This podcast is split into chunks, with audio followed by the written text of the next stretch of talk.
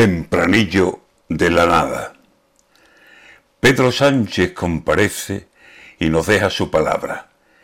Y su palabra no es sino nada, nada, nada.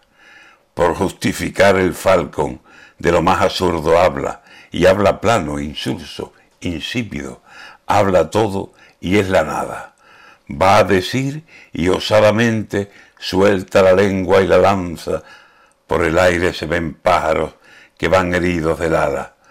Por más traje que se ponga, con corbata y sin corbata, en Madrid o en Cataluña o en cualquier lugar del mapa, Pedro Sánchez comparece y comparece la nada.